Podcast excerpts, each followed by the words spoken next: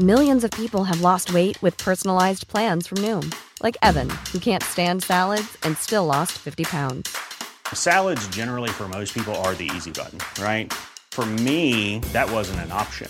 I never really was a salad guy. That's just not who I am. But Noom worked for me. Get your personalized plan today at Noom.com. Real Noom user compensated to provide their story. In four weeks, the typical Noom user can expect to lose one to two pounds per week. Individual results may vary.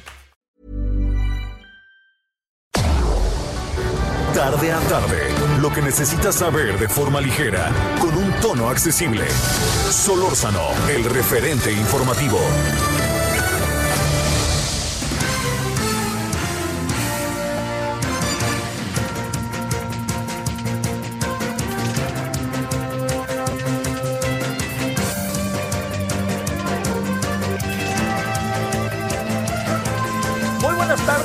Gracias que está con nosotros en un día que es feriado, porque el feriado es el 20 de noviembre, no porque hoy día 16 lo sea. Lo que pasa es que desde hace algunos años me parece a mí que muy sanamente hemos juntado los fines de semana y para, para celebrar, para recordar, para pues también ajustar los tiempos de las familias, del descanso eh, fechas, como sería en este caso el 20 de noviembre, al lunes. Entonces el lunes, eh, que no es 20 de noviembre, se junta y el día 20 de noviembre, pues las, las autoridades hacen lo que deben hacer en términos de celebraciones. En- entiendo que uno puede decir, bueno, es que se va a perder el sentido que tienen originalmente las fiestas. Sí, algo hay de cierto, pero hay que saber cómo inculcar en la sociedad esas cosas. Porque es evidente que lo que tenemos que hacer, y esto no creo que, que amerite más controversia polémica o algo parecido respecto al desarrollo de estas fechas, lo que tenemos que hacer es tratar de, de- de- que la productividad sea la mayor. Había elementos y hechos comprobados, comprobables, de cosas muy, muy, muy, muy fuertes, como que era que si el día feriado era el miércoles, la gente regresaba a trabajar hasta el jueves, porque agarraba el fin de semana. Y si no, se iba desde el miércoles y se regresaba hasta el lunes siguiente. Y eso en muchos casos pasó, incluso las propias empresas turísticas vendían esa posibilidad, ¿no? Y eso yo creo que no se puede por ningún motivo perder de vista de cuál fue el sentido el cual se tomó. Eh, al presidente le dio por decir que eso ya no. Entonces, cuando uno dice, pero ¿cómo que ya no? Pues espéreme. Y un poco porque dices que esto mismo, ¿no? Que se van a perder el sentido. Yo diría que no, no nos metamos mucho en ese terreno y busquemos la manera de hacer esos días los importantes. El presidente le cambió la pichada al turismo, le cambió la pichada a la SEP, le cambió la pichada a todos. ¿Y pues qué cree que dijeron todos? Sí, lo que usted diga, presidente, pero pasó el tiempo y entre el COVID y entre entender la importancia que tendría fortalecer el turismo con fines de semana largos, pues creo que se entró un poco en razón. Eh, entendiendo, oiga, eh, por ningún motivo pasó por alto, entendiendo lo que significa, por ejemplo, en este caso el 20 de noviembre, Día de la Revolución Mexicana. Entonces, de cualquier manera, ¿Quién celebraba? Las autoridades. Pues entonces celebren autoridades el Día de la Revolución Mexicana. ¿Quién celebraba el Día del Trabajo? Los trabajadores en su desfile. Bueno, ese se queda como está. ¿Por qué? Porque es una fiesta más social. No es que no lo sea, eh, cívica, perdón. No es que no lo sea la, este, el 20 de noviembre, sino que si usted recuerda, perdóneme, tengo 68 años, si usted recuerda, así de fácil le diría yo, eh, yo recuerdo en tantas ocasiones, pero tantas ocasiones, que el 20 de noviembre nomás lo celebraban con un desfile, no mucha gente, y era así como un... Bueno, pues todo esto se puede seguir haciendo con enorme cuidado. Todo esto se puede seguir haciendo con, con, con, con toda la posibilidad de que se puedan eh, celebrar, pero también juntar estas dos ideas. La idea del mismo día, ¿no? El 20 de noviembre, que lo celebre la autoridad, los trabajadores, pero que el resto pueda juntar el lunes. Y al juntar el lunes, lo que pudiera hacer con el lunes es eh, estar con familia, descansar, reponerse, etcétera. Ahora, estamos hoy en condiciones muy distintas. Estas condiciones muy distintas, ¿qué significan? significan simple y sencillamente que las, el COVID nos tiene atrapados y cerrados y así es, hay que mantenernos. Pero también significa que la gente si tiene que salir no sale y entonces esto nos ayuda muchísimo, ¿no? Para que la gente no salga. Pero si lo hubiéramos tenido en 20 de noviembre, mucha gente hubiera acabado salido, porque aquí lo importante fue que se juntó con el fin de semana. Bueno, pura, pura reflexión de la mano del sentido común, ¿no? Que yo creo que no podemos olvidar que es el más común de los sentidos. Bueno, eso es lo primero, agradeciéndole a que nos acompañe. Espero que esté cruzando bien el puente. Algo importante, este, oiga, si lo va a cruzar, sígalo cruzando con cuidado. Si ya va a regresar mañana a, trabajar, como seguramente será, los chavos en sus casas a seguir con la escuela, eh, vía, vía este, en línea, vía televisión, etcétera, pues que lo vuelvan a hacer y que se vuelvan a meter en esa dinámica. Pero lo que sí le quiero decir es que este eh, de nuevo en las grandes ciudades enfrentamos, con excepciones, enfrentamos una situación, me parece que, muy, eh, pues de nuevo muy complicada, caray. ¿Por qué razón? Porque lo que se acabó haciendo fue que, eh, que al final mucha gente salió a la calle otra vez. Mucha, mucha gente. Así mucha, mucha. las la carretera Cuernavaca, ida y vuelta, eh, la, lo que compete al centro de la Ciudad de México, eh, no sé, centros comerciales, porque verdad que no, no, salí muy poco, se lo confieso, pero digamos, veo las fotografías y veo la cobertura de medios y uno se da cuenta que hay, que, sí, efectivamente, algo nos pasa. Eh, yo entiendo que era el, el buen fin, que la, el final del buen fin, pero bueno, muchas cosas afortunadamente se hacen en línea eh, yo creo que ya regresará ese momento en que estaremos todos eh, de vuelta, en donde debemos de estar entre nosotros, abrazándonos, pero falta mucho. Falta mucho y no hay que hacer confianza y hay, que echarnos para adelante en ese sentido. Bueno, esto es el segundo gran asunto que le quería comentar. Y el tercero es, entiendo que puede ser un poco controvertido, pero yo se lo planteo, ¿no? Yo creo que la relación entre medios y el gobierno se ha dificultado y yo creo que se ha dificultado por un conjunto de razones que todas tienen una, eh, digamos, digamos, son, son razones de peso, no, no, no creo que sean como tan, tan subjetivas o tan menores. El primero y más importante es que el gobierno decidió ya no gastar tanto dinero de una manera que a mí siempre me pareció singular, crítica, la verdad, de este de, de, de algo que en el fondo lo que estaba sucediendo es que, pues de alguna otra manera, pues el gobierno pagaba a los medios, pues, casi casi como diría aquel, no, este López Portillo, no te pago para que me pegues, este, como se lo dijo a don Julio Scherer. Bueno, pues todo eso, todo eso, eh, yo creo que sí ha cambiado. Ha cambiado con cierta relatividad, ¿eh? Porque también hay medios que hoy se están viendo muy favorecidos, no nos hagamos, ¿no? Y son medios que en otro tiempo eh, se distinguieron por ser críticos, y tiene una relación como rara con el poder político, porque el poder político tampoco los dejaba morir, ¿eh? No nos hagamos. Pero bueno, independientemente de eso, sí va cambiando lo que se conoce de esta manera como el paradigma. Sí van cambiando un poco las relaciones y las relaciones van cambiando en la cotidianidad y ahí se nota.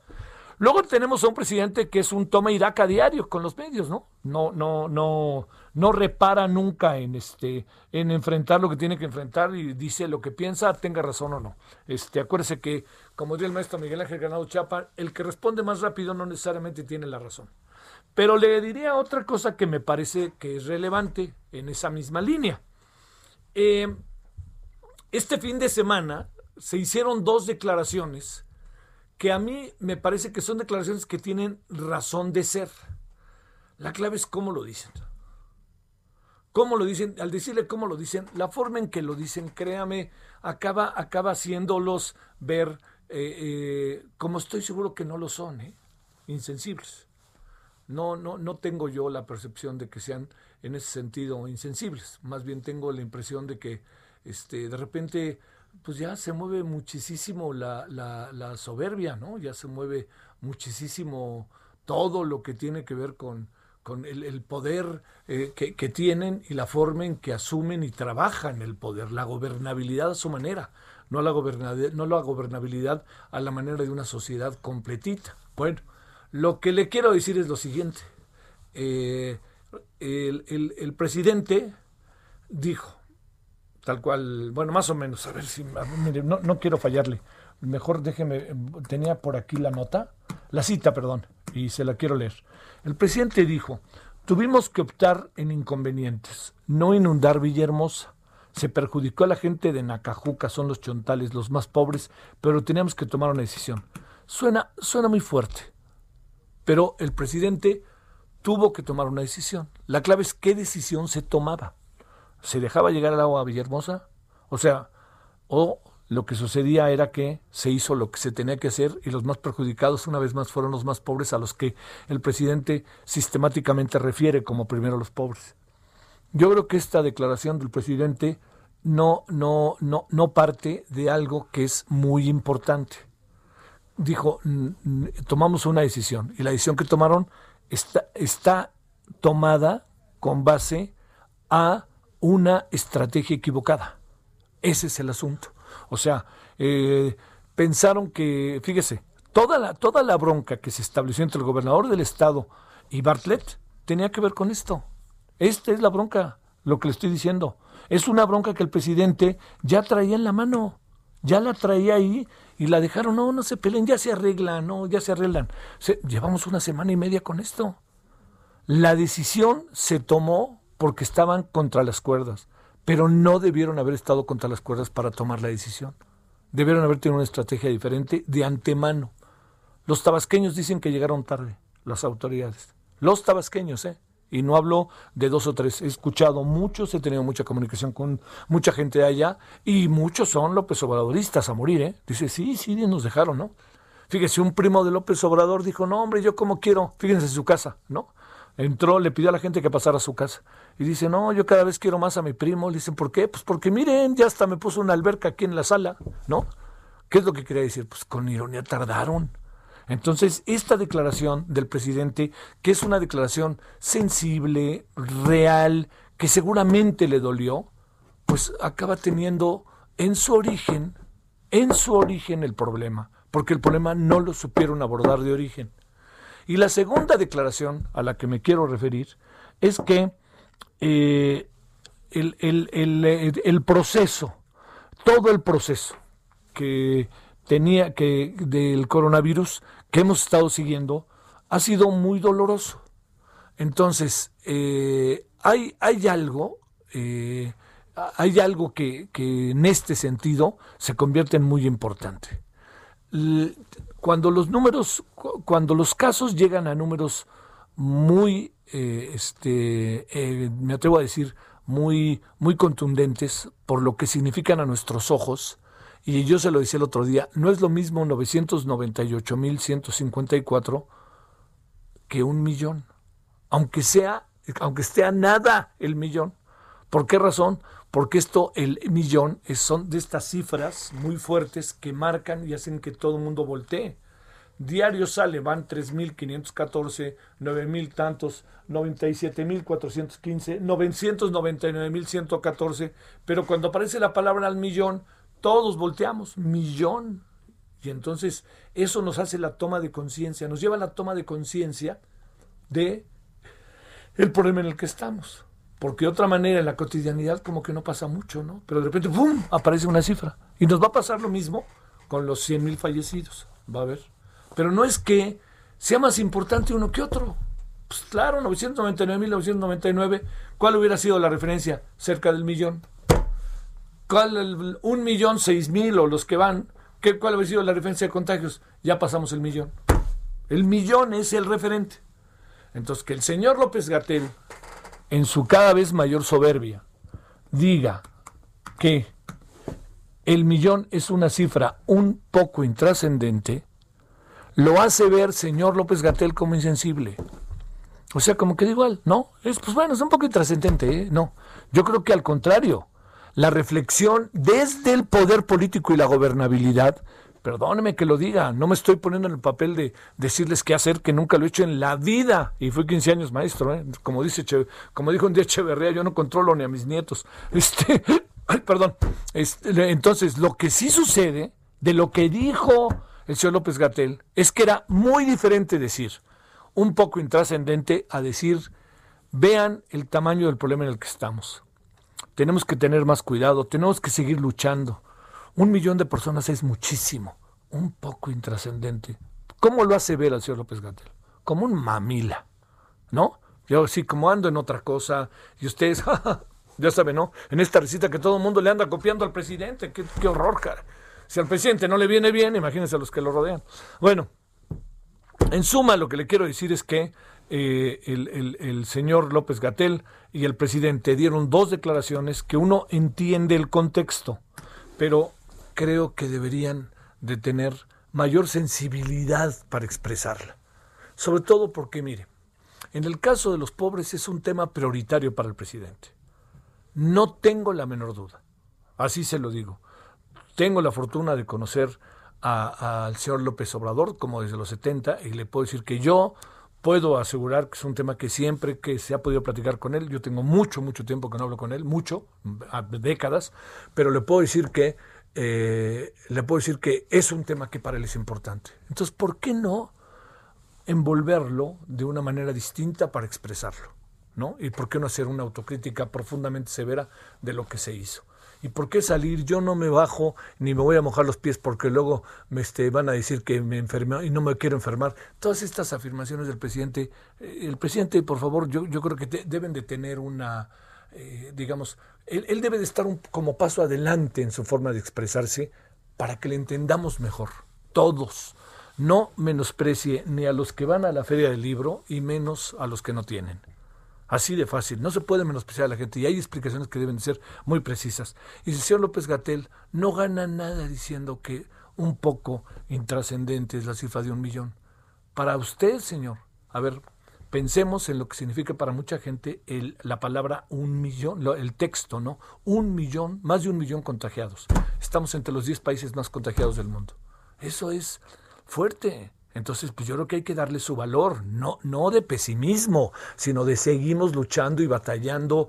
Este, nunca pensamos que íbamos a llegar a un millón. Es el momento para hoy más que nunca cerrar. Usemos el cubreboca, que el presidente siga usándolo y él también así de sí, ¿no?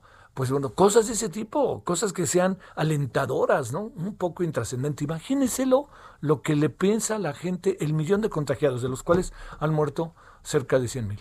Imagínense lo que piensan de lo que le acaban de decir, hombre. Pues seamos más, ¿no? Seamos más, como más cuidadosos, ¿no? Pero bueno, eh, si cambiaron las relaciones con los medios y el presidente está tratando de cambiarlas, si eso es lo que quiere, pues el que se ríe se lleva. No espere que esté ante usted toda una dinámica social en donde todos le digan a sus órdenes, jefe, y acepte la crítica como parte de la gobernabilidad, no como parte de la crítica per se o la crítica para tratar de, pues no sé, ¿no? Como de evidenciarlo. Yo creo que hay una crítica muy buena y este y hay una crítica muy sabia socialmente y este hablando y muy para la producción de la de la de la sociedad mexicana en su conjunto. Bueno, le doy un tercer este asunto.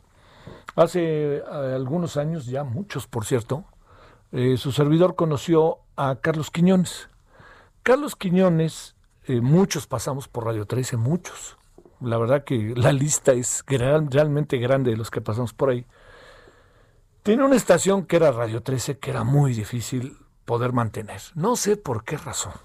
Yo en eso no me metía, ni me meteré, pero este pero bueno pues era muy difícil mantener la estación y no sé por qué y además uno sabía de que había una rentabilidad pero bueno él fue el dueño de la y digo fue ahorita le digo porque el dueño de la estación y habrá que reconocer que aceptó mucha gente yo me acuerdo que una vez llevamos al subcomandante Marcos allá a la estación para que lo entrevistara y cuando llegó el subcomandante Marcos se le paró enfrente Carlos Quiñones y le dijo bienvenido a la casa de la democracia no este que cómo me causó gracia, la verdad. Pero bueno, este, y se puso a platicar con él tres minutos, con, con ese hombre al que todo el mundo veía desde el poder político y de las clases dominantes de este país, con una mirada pero verdaderamente brutal, y de repente este lo vio ahí y dijo, no, pues lo saludo. Bueno, pero más allá de ello, pues resulta que falleció. Falleció anoche Carlos Quiñones, no era un hombre mayor. ¿Y por qué cree que falleció? Pues por coronavirus. Ahí me lo, desde anoche me enteré y hoy muy temprano me lo, me lo confirmaron. Este, y yo le quiero mandar un saludo a sus hijos, sobre todo porque pues ahora tienen el reto, ¿eh? de quedarse con esa estación, de poder hacerla más, echarla a andar, porque no está, circulando, y acuérdense que si no está circulando se las pueden quitar. Entonces, este, en el recuerdo de Carlos Quiñones, un hombre además de repente muy divertido, hacía, hacía una fiesta a final de año de, que le llamaba Ricos y Famosos. Entonces todos los que trabajábamos nos llevaba a cenar ahí cerca de Navidad y era, era, era muy divertido ahí, eh, la verdad, porque bueno, con muchos compañeros que hoy estamos en diferentes medios, pero era muy, muy, muy divertido, en verdad.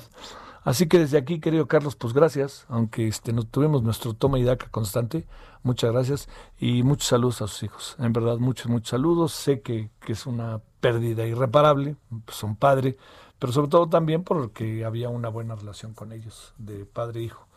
Así que padre, hijo, padre, hija. Así que bueno, les mando un saludos, y muchos saludos. Y yo, pues no es casual hoy que la industria de radio y televisión lo haya volteado a ver como hace tiempo no lo hacía, y que es una pena, pero tuvo que morirse para que se volteara a ver a Carlos Quiñones y todo lo que a lo largo de tanto tiempo batalló, batalló. Tiene sus estaciones y en Sonora le va muy bien, ¿eh? muy, muy bien, muy bien. Y tiene muchas estaciones en el país.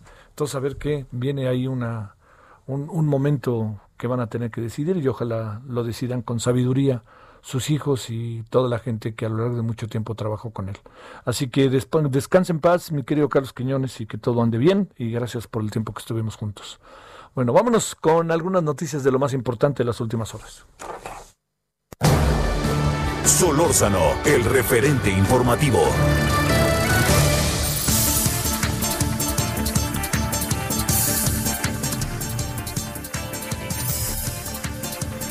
Bueno, la compañía farmacéutica Moderna anunció que la vacuna que está desarrollando contra coronavirus tiene una efectividad de 94.5% y que cumple los criterios de eficacia exigidos para su comercialización, según un comunicado. ¿Qué quiere decir? Al rato lo vamos a hablar a detalle, pero ¿qué quiere decir de entrada? Que esto es muy importante. Quiere decir que hoy, hoy, en este día 16 eh, eh, de noviembre, como nunca antes, óigalo bien, no exagero, como nunca antes estamos cerca de la vacuna. Hoy es de esos días en que ya se juntaron tres empresas, todas están arriba del 90%, entonces es probable que el año que entra ya se eche a andar la vacuna y que habrá que ver cómo le hacemos nosotros como país y ojalá este, rápidamente la podamos tener pero sobre todo también diría yo este, que rápidamente la podamos tener, pero sobre todo que le empiecen, que se empiece a aplicar a quien se le debe aplicar, ¿no?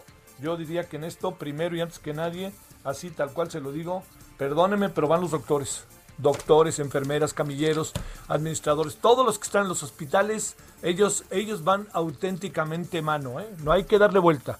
Lo segundo es a todas las personas, en opinión de su servidor, que pues están en posibilidad de que si adquieren coronavirus puedan tener problemas graves en sus vidas, hablo de la tercera edad.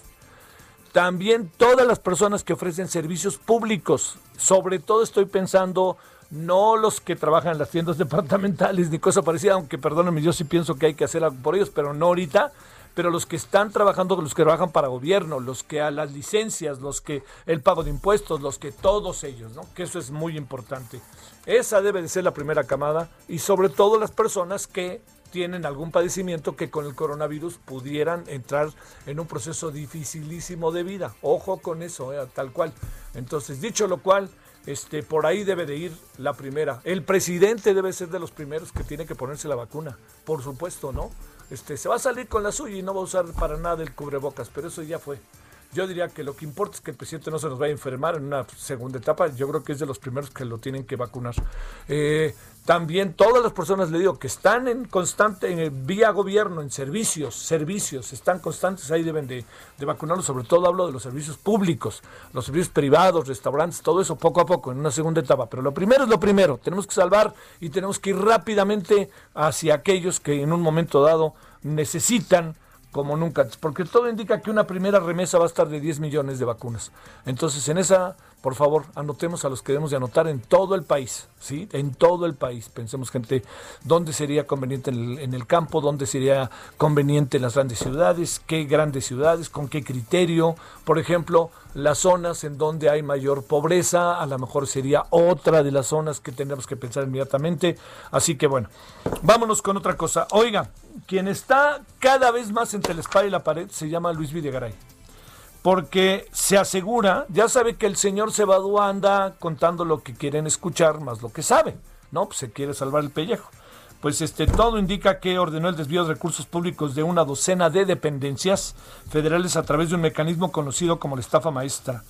Esto lo habría declarado el señor Emilio Cebadúa en un trabajo muy interesante que hoy presentó Animal Político. Bueno, esas son algunas de las cosas que hay. Es día feriado, es día más que feriado, es día de puente el feriado es el 20, pero este, hay muchas cosas, ¿eh? Y hay, mucho, hay que retomar muchos asuntos del fin de semana. Las elecciones en Estados Unidos por ahí andan. De todo y hablaremos ahorita, y hablaremos, ¿sabe con quién? Con Luis Donaldo Colosio Riojas, que quiere ser gobernador de Nuevo León. A ver qué nos dice Luis Donaldo. Pausa. El referente informativo regresa luego de una pausa. Estamos de regreso con el referente informativo.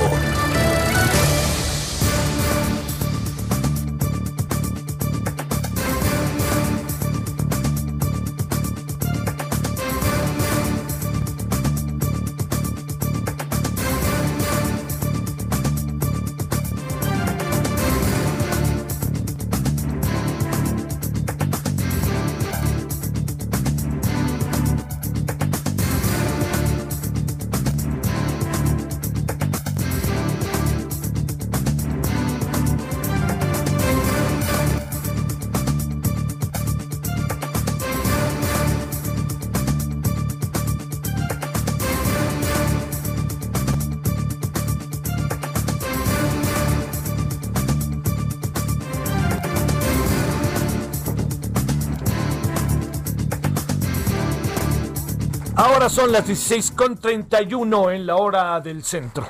Bueno, eh, este, eh, acorde a la información que uno tiene, para tratar de ser lo más preciso posible, el gobierno de Chihuahua tomó la decisión de eh, volver al semáforo rojo, lo que significa cerrar casi totalmente los, los municipios, las ciudades que conforman el Estado. Entonces eso, eh, pues digamos, hay un diagnóstico, no es un capricho ni una necedad, porque particularmente en Chihuahua, incluso los números que presenta el señor López Gatel lo muestran, se ha convertido en un estado que ha tenido un nuevo, altísimo nivel de contagio otra vez, con todo y lamentables fallecimientos. Entonces eh, la decisión era cerrar, pero resulta que, ¿quién si no? Este, las tiendas del grupo Salinas se mantuvieron abiertas y se mantuvieron abiertas eh, y fueron conminadas a cerrar y pues se armó el borlote como en el Fishers de Polanco del fin de semana, qué bárbaro, qué escándalo, ¿no? Los del Fishers llegan, los conminan y se empiezan a pelear con los, los cuates que van. Pues cerraron el restaurante. Pues estos que, que no, no sean hombre. Bueno, y entonces resulta que eh, cuando está, este, se, quedan abiertas las tiendas, entonces pues mandan lo que se conoce como un dispositivo, ¿no? Para cerrarlas. Entonces, pues, ¿qué cree que hace TV Azteca?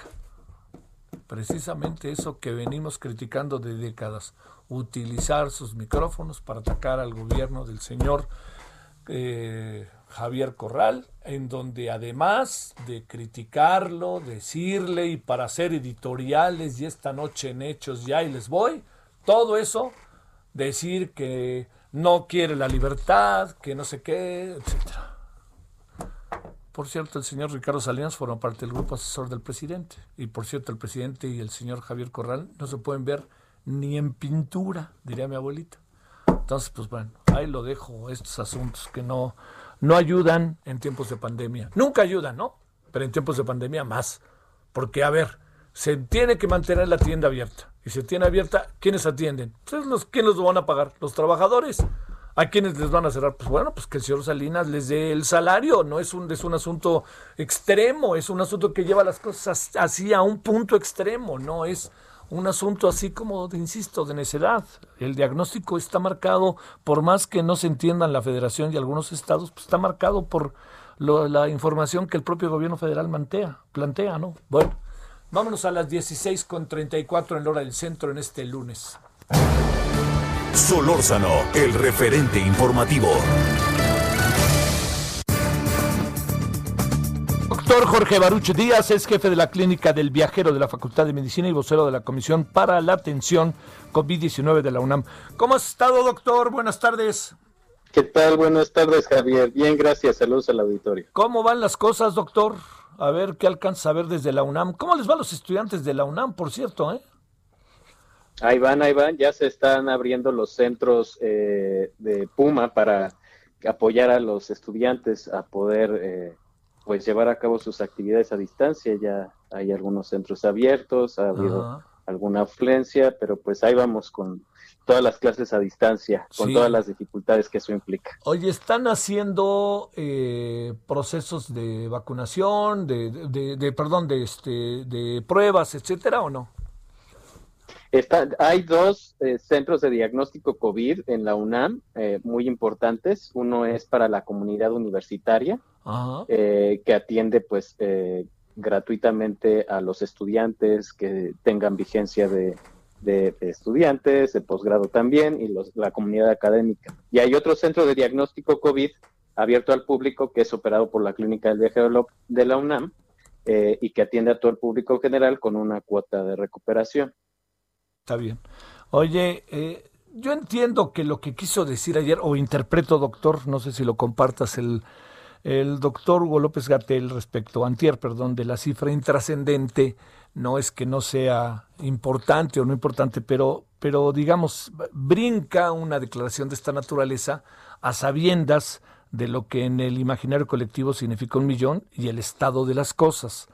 Eh, ¿qué, qué, qué, a ver, de bote pronto, ¿qué piensas de eso, doctor? ¿Cómo, ¿Cómo poder entender lo mejor posible eso?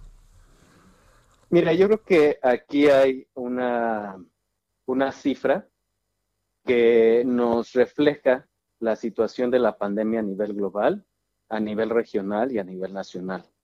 Es, sin lugar a dudas, un virus desafiante para todo el mundo.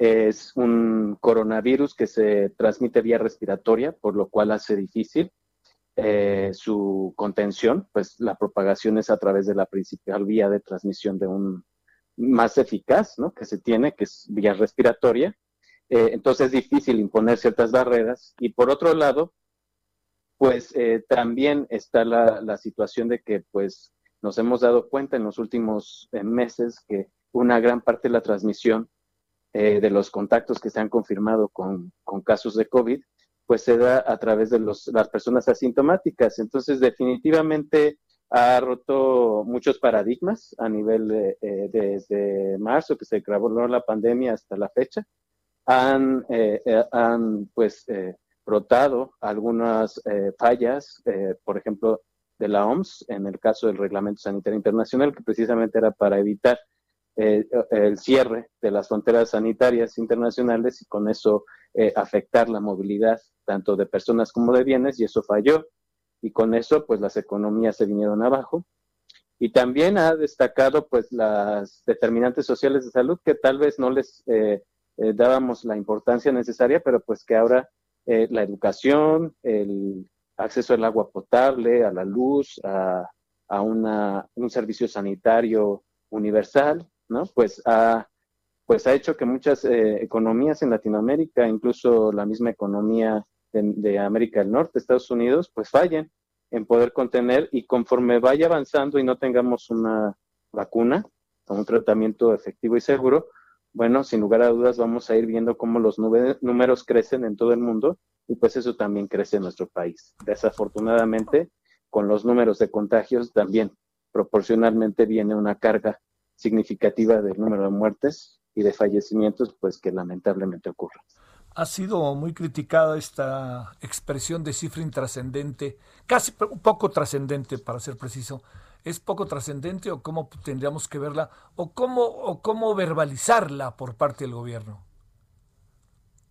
Bueno, es una cifra que sin lugar a dudas nos debe de dejar una, un aprendizaje y el aprendizaje es que pues eh, debemos de ser más eficaces en nuestras acciones eh, como equipo de trabajo y no de manera individual, sino pensar de manera colectiva y así actuar.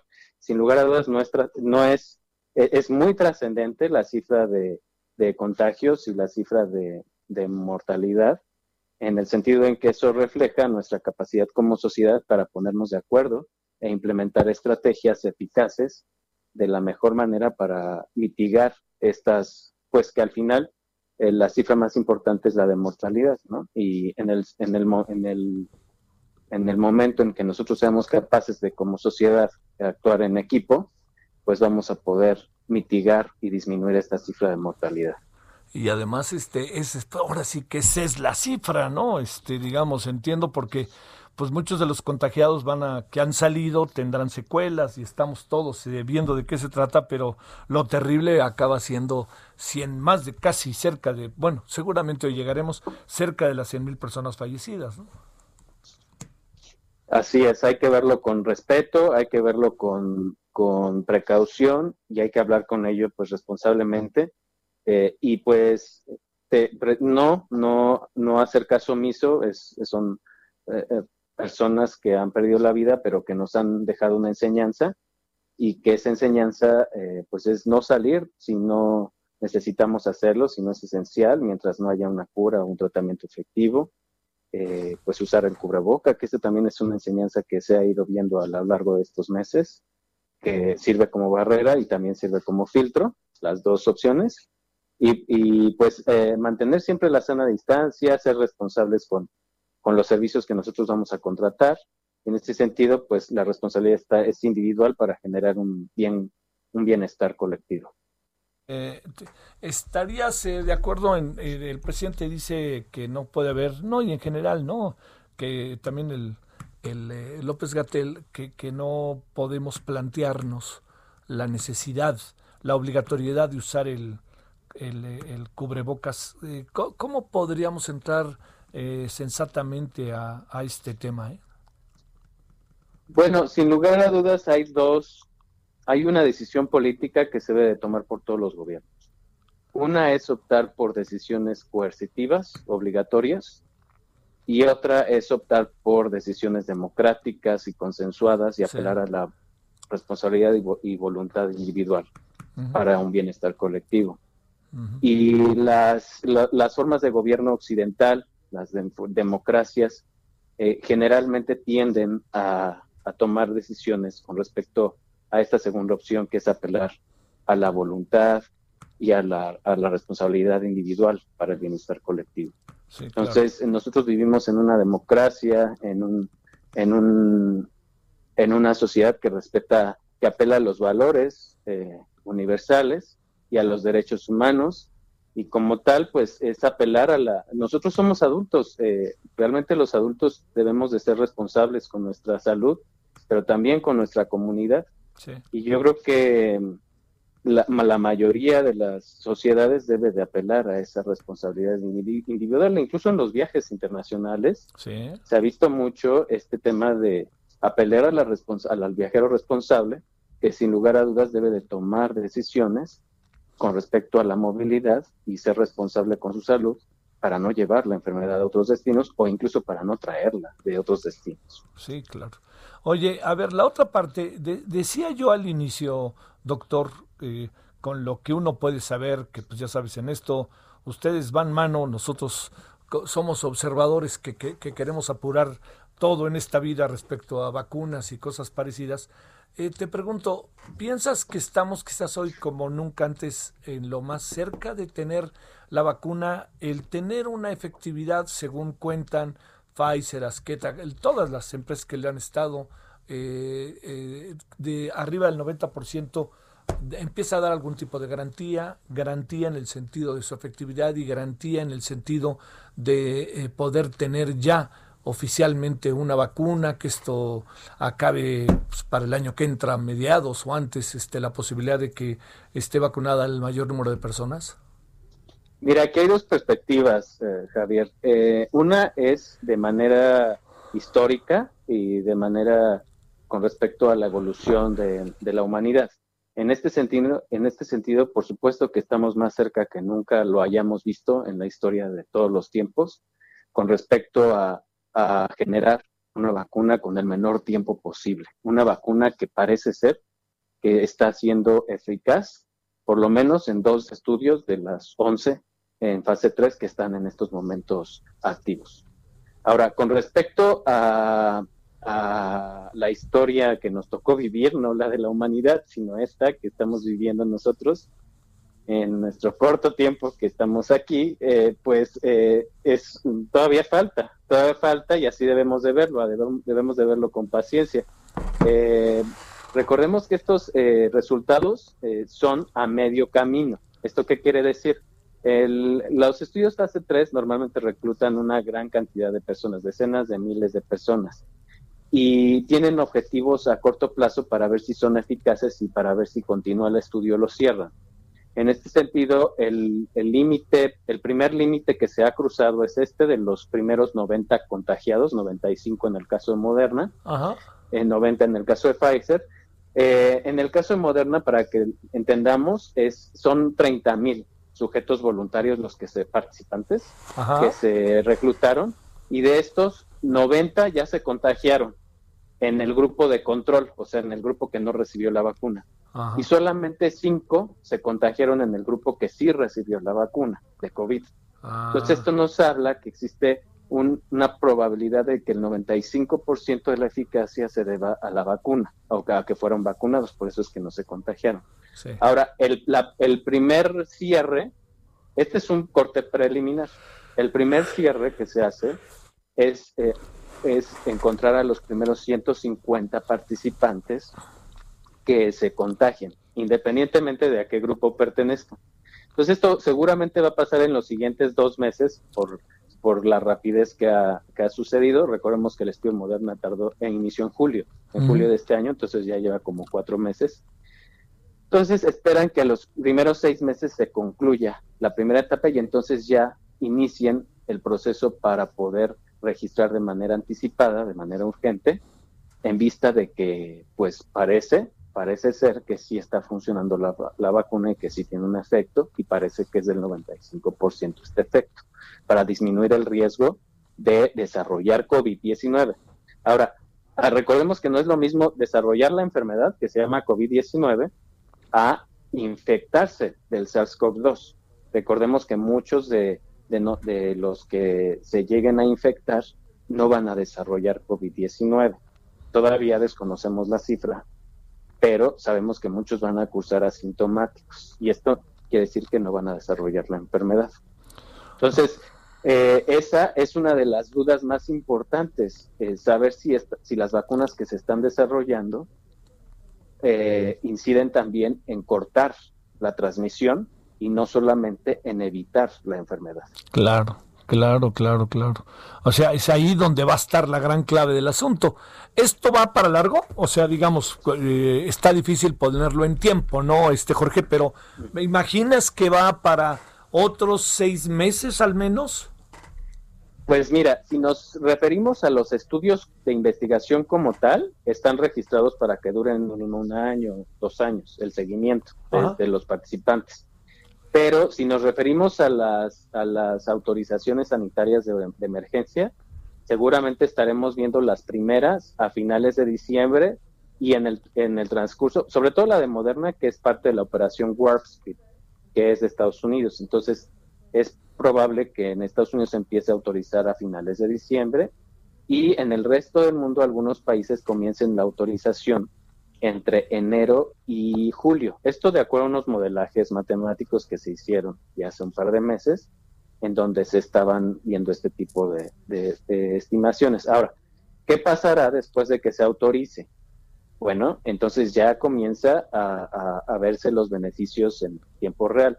Después de que se autorice, lo primero que va a pasar es que se va a aumentar la producción, la capacidad de producción, que paralelamente a, esta fase se está iniciando, pero que todavía no se ha aumentado.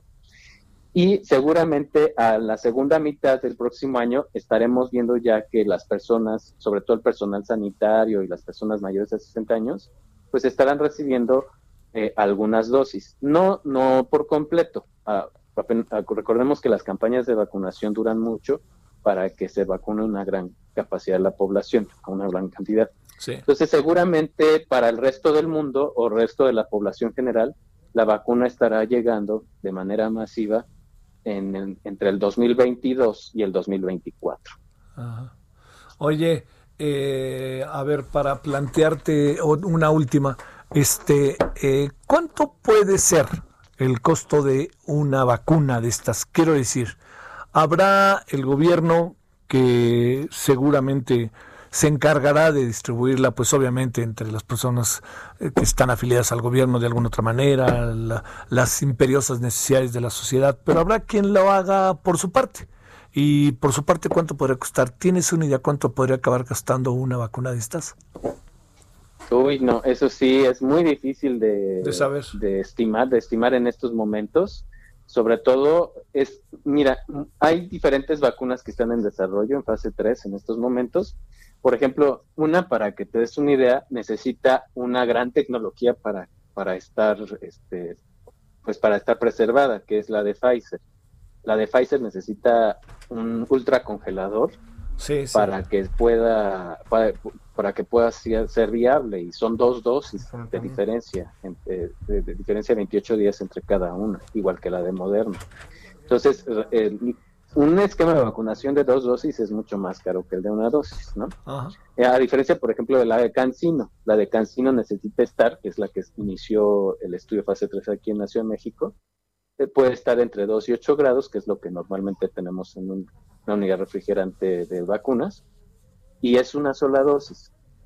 Entonces, se espera que sea mucho más barata y más accesible esta vacuna de Cancino que, por ejemplo, una de Pfizer, que necesita un ultracongelador y dos dosis. Sí o una de Moderna que necesita un congelador de menos 20 grados, pero que también son dos dosis. Entonces va a depender mucho de la, de la tecnología, del tipo de vacuna, y finalmente no es una vacuna la que nos va a dar el éxito de mejor de ganar la batalla contra COVID.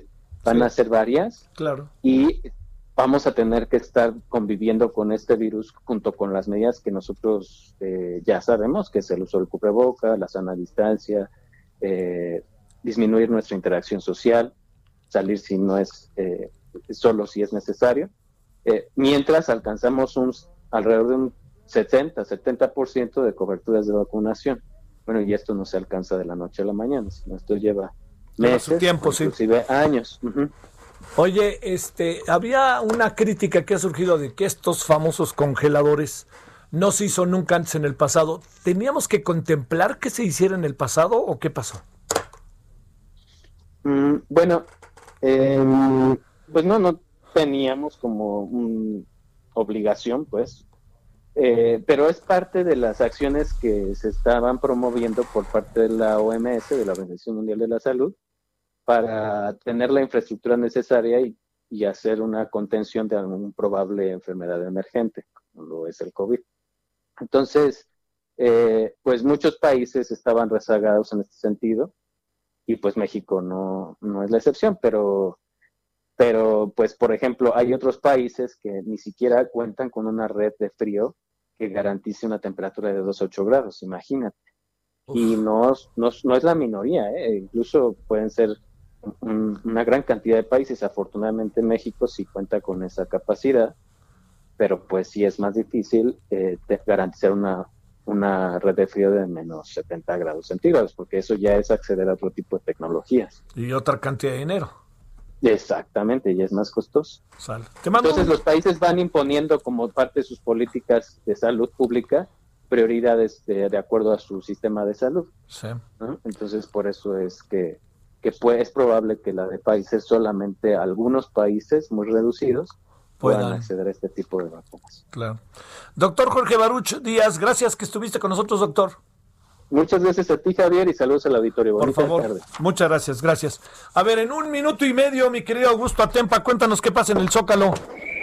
Javier, muy buenas tardes. Pues te platico que hace unos instantes se desarrolló una trifulca entre los simpatizantes del presidente Andrés Manuel López Obrador y aquellos que aún tienen tomada la plancha del Zócalo. Recordarás que este fin de semana se informó que los integrantes del Frena pues salían del campamento y esto pues no se llevó a cabo, por lo que esta tarde llegaron los simpatizantes del presidente Andrés Manuel López Obrador trataron de llegar a la plancha del Zócalo, no se les permitió, incluso hubo quienes rociaron eh, gas de extintor para poder alejar a estas personas que pues también venían agresivas. Esto desarrolló un toma y daca entre ambos bandos, se aventaron incluso eh, botellas y piedras, tuvo, tuvo que intervenir la, los elementos de la Secretaría de Seguridad Ciudadana para resguardar este campamento y hace unos instantes se resguardó también a las personas que están en contra del presidente Andrés Manuel López Obrador, quedaron encapsuladas aquí en la zona de, de joyerías que se encuentra sobre el circuito del Zócalo ya se está tranquilizando un poco la situación, pero por supuesto esto generó bastante movilización policíaca en los alrededores de la plancha de Zócalo. Está participando más de 300 uniformados en este punto y pues vamos a seguir muy pendiente para ver cómo se van dando las cosas, Javier. Pero el asunto todavía no para.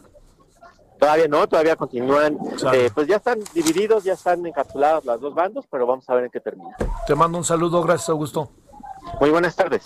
Bueno, vámonos a la pausa y estamos de vuelta. Vamos, eh, ¿sabe qué vamos a hacer? Vamos a hablar de este caso tan brutal del niño de 14 años que mató a sus primos y apuñala a dos personas más en la colonia Moctezuma. ¿Qué, qué está pasando, no?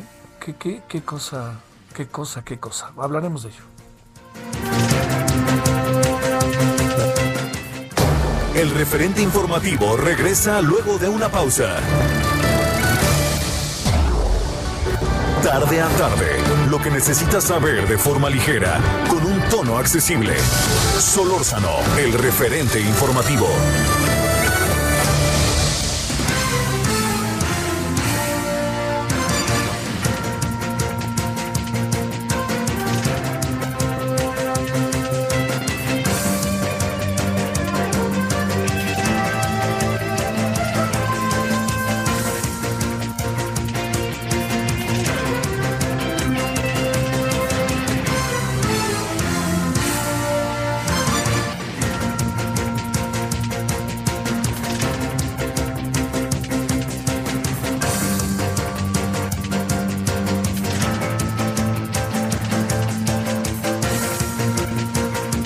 Bueno, estamos eh, de vuelta en la segunda hora de este lunes 16 de noviembre. Le recuerdo, si no sabe usted por qué no trabajamos hoy, bueno, no trabajan algunos hoy, es ni más ni menos porque es puente, derivado de que el 20 de noviembre es la revolución, entonces junta ese día feriado hoy para tratar de optimizar al máximo la vida hasta en familia o con quien se le guste y mande. Así es cosa suya. Bueno, este, vámonos entonces a las 17 con uno en la hora del centro. Eh, mire, el, eh, ah, primero hablemos del tema en lo general, ¿no? Ha habido muchos, o ha habido información ahora de muchos casos de personas, eh, de adolescentes que han participado de hechos de violencia brutales. Entonces, le hemos pedido a Ana Celia Chapo Romero, ella es eh, profesora investigadora de la Facultad de Psicología de la UNAM, que pues tratar de desentrañar qué pasa o ella cómo lo ve como psicóloga, como especialista en temas pues eh, de los que pasan por la mente y por las reacciones y las acciones. ¿Cómo has estado, Ana Celia? Muy buenas tardes. Muy buenas tardes, Javier. Muy bien, gracias. Gracias que estás con nosotros. A ver, ¿Qué, qué, podemos entender de, de, lo que anda pasando? Y si quieres, luego particularizamos en algunos de los casos que hemos conocido. ¿Está la violencia a flote? ¿Está, ¿Qué está pasando con los adolescentes? Eh? Sí, mira, este es un fenómeno pues que no es nuevo, pero sí ha habido un repunte en la violencia en todos los espacios, ¿no?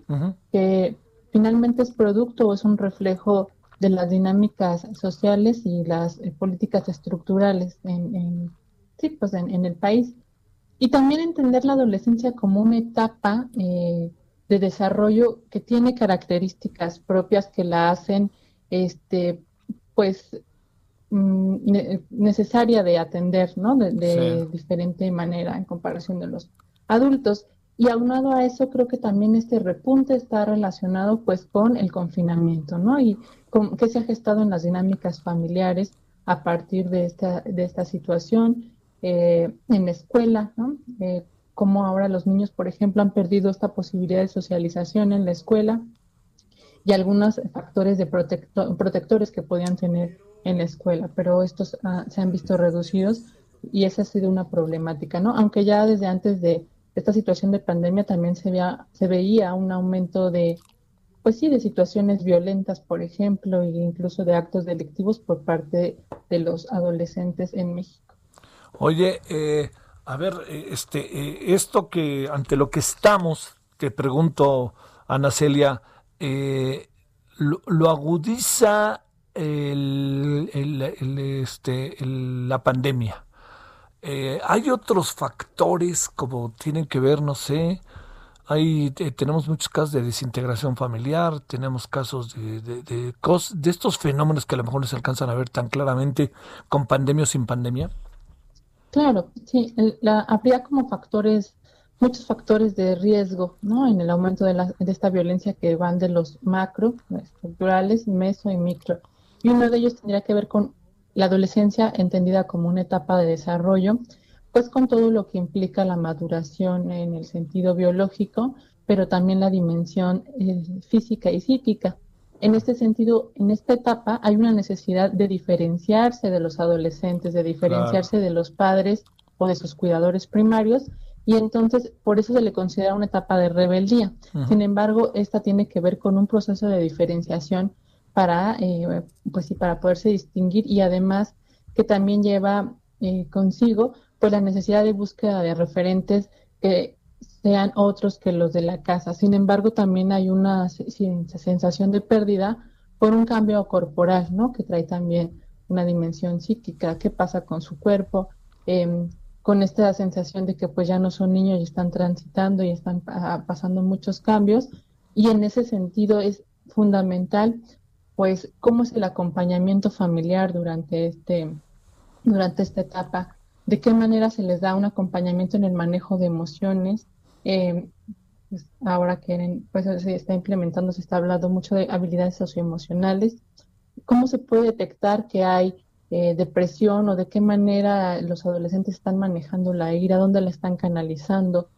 ¿Cómo, son las eh, formas que se, que se fomentan o no como en la familia para tener situaciones democráticas en, en torno a la asignación de tareas, o sea, de obligaciones, pero también de pues hay responsabilidades, obligaciones, todo lo que, lo que va implicado en la crianza. ¿Qué tipo de crianza también hay? Si es una crianza muy laxa o sumamente punitiva, cuáles son las expectativas que ponen los padres en los adolescentes, si los siguen tratando como niños, em, si pueden ver que son personas diferentes a ellos y que las expectativas pues no tendrán que corresponder necesariamente, cómo se negocian eh, las situaciones, cómo se trabajan los conflictos.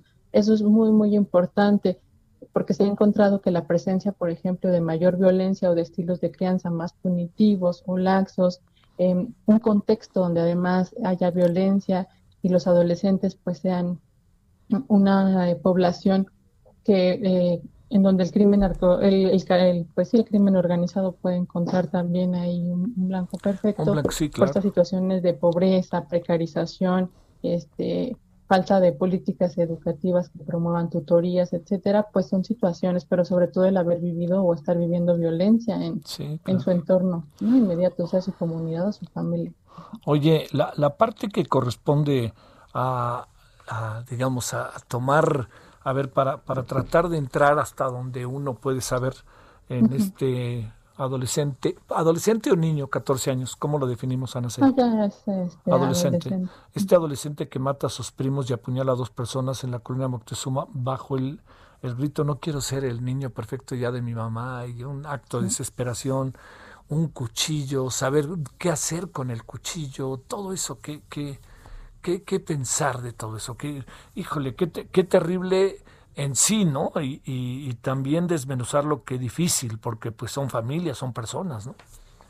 Claro, creo que esto, esto que mencionas es fundamental. ¿Cómo entender el problema eh, con la complejidad que eso lleva y no solamente señalar como una situación aislada, ¿no? O individual, producto de mentes siniestras?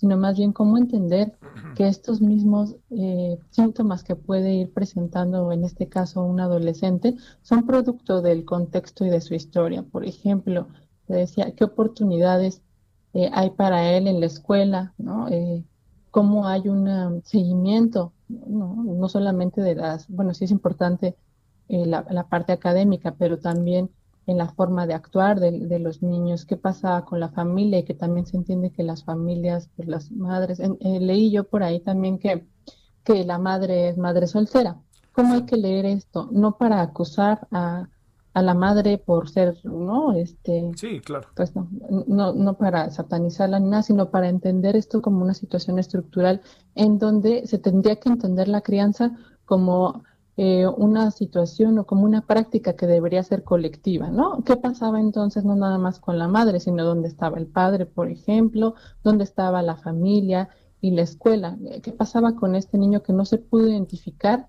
Eh, y entonces en un acto, ¿no? Eh, de poco control de impulsos, de hartazgo, llega a esta situación y es común porque también em, en las políticas que se toman referentes a cómo se va a, abordar los comportamientos delictivos de los niños y los adolescentes, pues se debe tomar en cuenta que esta es una etapa de desarrollo en donde pues, regiones cerebrales implicadas en la planación a largo plazo, regulación de emociones y el control de impulso, pues eh, todavía se encuentran en desarrollo. Y si no se ha brindado una oportunidad para poder em, tener una canalización de emociones, de frustración, de este manejo de las expectativas que tiene su madre, ¿no? En este, en esta frase que, el niño dice que está harto de tratar de ser perfecto, ¿de qué manera van a encontrar un caso? Pues a través de la violencia, ¿no?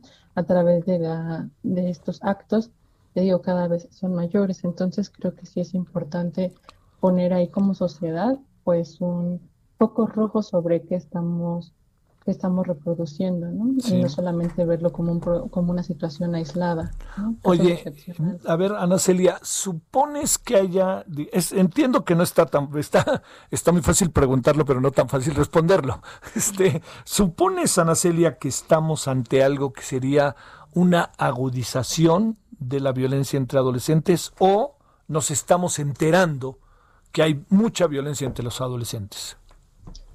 Sí, pues creo que es, no sé, ¿no? A riesgo de, ser, de ser, simplista, pero creo que es una situación de, eh, que lleva implicadas ambas, ambas cuestiones, ¿no? Ahora tenemos mucho más posibilidad de enterarnos por las redes sociales, ¿no? Sin embargo, esto ha ocurrido, creo que también tiene ya mucho tiempo, o sea, no es un fenómeno nuevo, la situación del bullying escolar, por ejemplo, ¿no? De la violencia que se ejerce en las escuelas entre los mismos pares, entre los compañeros. Y este ha sido un tema pues también ya de larga data que ha sido estudiado y que se han tratado de hacer intervenciones este, en las escuelas, ¿no? Por esta misma situación. Y ha habido también, creo, casos, ya tiene algunos años, sobre esta, eh, que ha conmocionado, ¿no? A la, a la sociedad, en los casos, por ejemplo, también de adolescentes que han eh, violado y han matado eh, a, a, pues niñas, ¿no? Y eso cada vez se va haciendo mayor y además de nos habla de en qué contexto se está ocurriendo, pero también eh, creo que podemos eh, tener más acceso por las redes sociales, ¿no? A todos estos hechos, pero la situación de la agresión y de la violencia es un, es este, pues es viejo, ¿no? O sea, es algo que ha ocurrido durante mucho tiempo, a lo mejor también cómo lo entendemos y cómo vamos naturalizando la violencia. Claro. Oye, y la parte, ¿qué, qué pensaste de bote pronto? Entiendo en dos niveles, este, como persona y como, este, como profesional de la psicología, cuando se supo que en un diablito llevaban este, los restos de dos adolescentes o de un adolescente y que de repente los detienen y cuando los detienen empiezan a salir de las bolsas negras los, las partes del cuerpo. ¿Qué pensaste ahí en el centro? Ay, pues sí, yo, este, es como el asombro, ¿no? Cada vez más, pero también una sensación a veces, pues, de, desesperanza frente a lo que está, a lo que está ocurriendo, que cada vez, te digo, tenemos mayor acceso a esa, a esa información, pero pensar qué está pasando, ¿no? ¿Qué, qué está pasando socialmente? ¿Qué está pasando a nivel macro? ¿Qué está, eh, que estamos subjetivando? ¿Qué estamos llevando a nivel individual? Pues una carga de, de, violencia tan fuerte, de no considerar al otro como un ser humano, ¿no? De objetivizar cada vez más a los seres humanos, también en una lógica eh, capital en donde la vida humana poco importa, ¿no? Este, y, y, eso creo que es muy, muy grave. Híjole, Oye, ¿ves a, a la autoridad eh, metida en el tema? ¿No la ves? Eh, ¿Qué, tendríamos que hacer? Sí, bueno, se han dado declaraciones, ¿no? De la jefa de gobierno de la Ciudad de México eh, sobre que todo este, el, abordaje que se va a hacer hacia, hacia el niño, que creo que también será importante hacia su familia, pues va a estar apegada en el marco de los derechos de la infancia, que es importante porque también cómo ve el Estado a partir de estas reformas que se, se fueron haciendo sobre pensar a los niños y adolescentes como un objeto de tutela estatal y familiar, o más bien reconocerles como sujetos de derechos y obligaciones. Entonces, en este sentido, creo que por lo menos si se va a seguir eh, esto que se ha dicho en las que se ha hecho explícito en las declaraciones, pues va a ser importante, pero el problema es que se ha encontrado que no hay una reintegración eh, a, la sociedad de estos menores infractores, ¿no? Eh, porque el sistema de justicia tiende a no atender integralmente el problema. Ya sabemos todo lo que sucede en estos espacios, ¿no? Que se vuelven, pues, escuelas del crimen. Entonces, no hay una, una situación que lo aborde integralmente, que tendría que ser un abordaje psicosocial, es decir, desde el manejo de las emociones, en donde el género me parece súper importante, cómo se les enseña a hombres y mujeres a poder tener habilidades en este sentido de poder detectar qué está pasando con mis enojos, qué está pasando con estas tristezas y poderlos encauzar. Entonces, eh, ese es un abordaje, pero también cuáles son las políticas de reinserción que van a tener, van a seguir siendo estigmatizados una vez, una vez que salen y entonces eso reduce sus posibilidades de reintegración, de conseguir un trabajo, de eh, acceder de nuevo a la educación, si ya hay un etiquetamiento ¿no? este, social en ese sentido. Y el otro es, si no se combate realmente toda la estructura de crimen organizado, pues estos van a seguir, e, este, este está presente en todos estos escenarios, porque como, como es bien sabido, pues son escuelas de crímenes donde hay e, esa población es cautiva y pueden, ¿no? Y, son los primeros que matan, por ejemplo, en el crimen organizado, que es otra, otra de estas cosas que pienso sobre eh, el, valor a la vida, pues, ¿no? sí, sí, sí. Pues bueno, este, híjole, temas rudos, ¿no? Así, porque además no, no hay nada, ¿no, Ana Celia, que, que, que uno presuma que, que mientras, que, o sea, que no va a cambiar, ¿no? O sea, el orden de las cosas es muy brutal, te impone, te impone escenarios tan dramáticos y dolorosos y tristes como estos, ¿no? O sea, es como muy difícil esa, esa, en el caso del centro de la ciudad, la, la otra vida que tiene el centro, ¿no? Claro, creo que creo que sí deja esa sensación de esperanza, pero también creo que nos invita a reflexionar sobre nuestra participación comunitaria, es decir, cómo podemos revertir estos procesos que se han venido dando de eh, poca empatía, de desprecio hacia la vida humana, eh, de ejercer nuestra ciudadanía, porque em, estos procesos que han sido de ruptura de este lazo social creo que también son los que nos tienen ante estos escenarios. ¿Cómo se va recuperando y, volviendo a tejer ese, eh, ese lazo social, esa sensación y ese sentido de pertenencia comunitario, que no solamente se queden las familias como esta idea de que son los únicos responsables de la crianza, qué pasa con las demás, qué pasa con todos nosotros, ¿no? Y todas nosotras, de qué manera actuamos y, cómo ejercemos, te digo, esta, esta, ciudadanía para revertir esta situación. Ana Celia Chapo Romero, profesora investigadora de la Facultad de Psicología de la UNAM. Muchas, muchas gracias, Ana Celia, que estuviste con estos terribles temas con nosotros en pleno puente. Gracias. No, pues muchas gracias a ustedes. Un saludo para tu auditorio y, este, y para ti, Javier. Que tengan una bonita tarde. Igualmente tú. Gracias, Ana Celia. Bueno, 17, 17 en lo del centro. Solórzano, el referente informativo.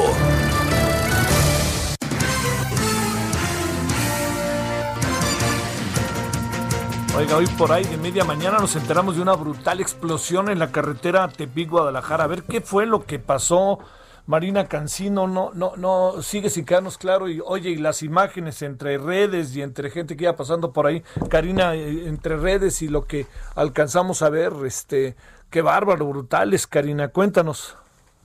Así es, Javier, pues eh, impresionante de verdad todo lo que ha sucedido en ese tramo en eh, la autopista Tepic-Guadalajara, donde hasta el momento la Fiscalía da a conocer que hay 13 personas que han fallecido. Esto por lo visible, dice la Fiscalía, lo que se puede percibir eh, en los primeros trabajos, porque el lugar todavía está muy caliente, no pueden acceder eh, las personas de protección civil. Se dice de manera extraoficial que tres personas de estos grupos de salvamento también eh, ya resultaron afectadas por esta esta situación y que eh, no se ha podido alcanzar a toda la zona por lo que podría incrementar de un momento a otro la cifra de fallecimientos, están calcinados completamente los vehículos, incluso la, la pipa transportadora de gas LP, que a las 8.30 de la mañana ocurrió este hecho, o por lo menos fue cuando empezaron a recibirse los reportes en el 911, y que, pues, dice la Fiscalía General del Estado, van a tener que utilizar el protocolo de identificación por ADN para saber a quiénes pertenecen los restos que se encuentran en los vehículos y en las zonas a donde llegó esta explosión. En un radio dice eh, este comunicado que enviaron hace un momento de eh, dos, dos hectáreas que resultaron afectadas por esta explosión cuando el vehículo, esta pipa, perdió la eh, perdió los frenos y se impactó contra un vehículo menor y fue donde inició toda esta explosión y que alcanzó a otros cuatro vehículos que quedaron completamente siniestrados. Solamente uno eh, con placas de circulación CND 580B del estado de Guanajuato es al que se le pudo conocer la placa porque los demás no se conoce absolutamente más características y también cabe resaltar, eh, Javier, que hay solo una persona que resultó herida de todo esto y que fue alrededor de las 10 de la mañana, 10.25 de la mañana a un hospital aquí a Tepic. Por lo demás, pues se sabe que no hay personas que pudieran haber resultado pues heridas en el, en el momento del siniestro. Sin embargo, conforme van avanzando las horas, por esto que te mencionaba que sí caliente el lugar, de que habían todavía personas que estaban en tránsito, pues no se sabe la cifra exacta y vamos a esperar a que la fiscalía nos dé a conocer estos detalles. A ver, este, Karina, ¿qué, qué, qué información inicial se tiene de lo que pudo pasar? ¿Qué detona la explosión de la pipa, digamos, algún tipo de... ¿es, ¿Era de Pemex la pipa? Esta pipa es de una empresa conocida o mencionada como Gómez Morín Torres, con domicilio en Torreón, Coahuila, así lo indica la Fiscalía en los comunicados que ha estado enviando. Sin embargo, eh, revisando esta, este dato, pues no hemos encontrado todavía a qué empresa pertenece, no hay una razón social eh, similar a ella, sin embargo, pues vamos a seguir rastreando y esperando a que la Fiscalía pueda abundar más a este asunto. Dice eh, esta institución que la probable causa de la explosión fue el impacto que originó de una opita, esta la de gas LP, con un vehículo automotor y que, bueno, pues hasta el momento hay esto como una cuestión inicial, más las declaraciones de algunas personas que están en redes sociales, pues dándose de los hechos porque circulaban en esos momentos en el lugar.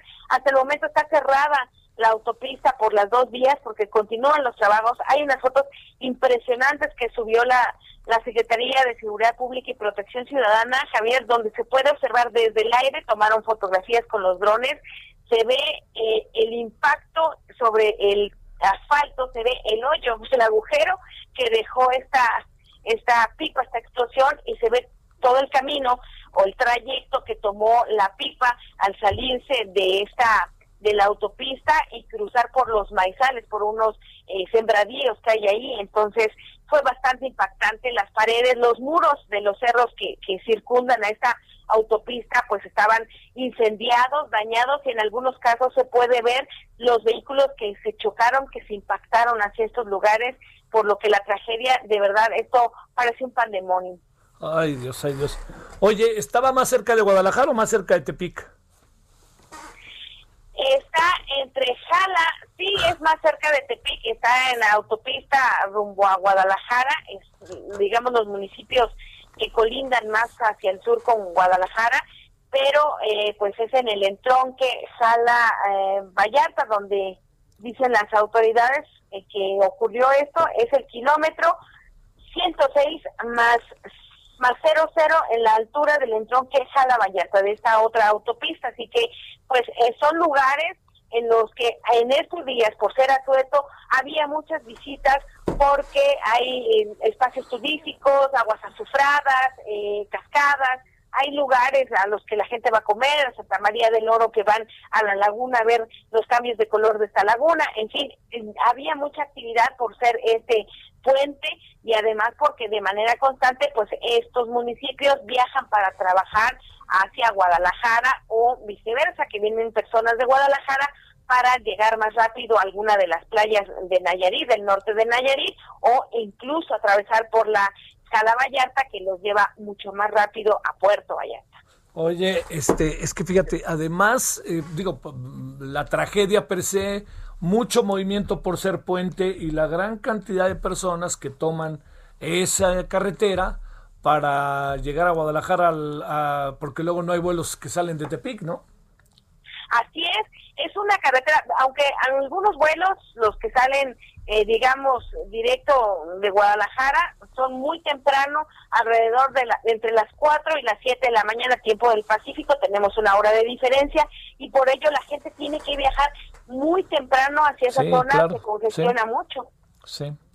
Te mando un gran saludo, Karina, y cualquier situación que haya más, avísanos, ¿no? Porque pues sí, ha sido una tragedia lamentable la de hoy. Pues vamos a esperar a ver qué pasa, porque llama mucho esto, la atención es muy importante, Javier, saber que van a tener que utilizar protocolos de ADN porque ya ningún cuerpo, ningún resto puede ser identificado y por eso se ha modificado la cifra. Empezaron diciendo que eran 14, después bajó a 10, luego eh, subió a 13 Gracias. y han estado moviendo las cifras. Gracias, pausa. El referente informativo regresa luego de una pausa.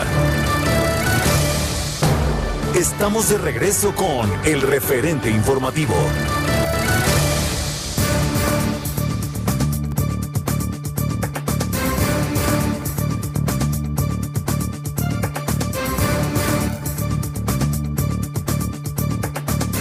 Vámonos a las 17.30 en la hora del centro. Oiga, como usted lo sabe, en junio habrá elecciones y está echado a andar las elecciones de candidatas, candidatos hay algunos estados que llaman poderosamente la atención. Uno de ellos es el estado de Nuevo León, en donde eh, la, impresión externa es que es una elección que va a estar peleaguda, ¿no? Va a estar peleada. Vamos a ver cuántos son los partidos que logran tener candidatos que la hagan, que los haga contendientes, que los haga protagonistas.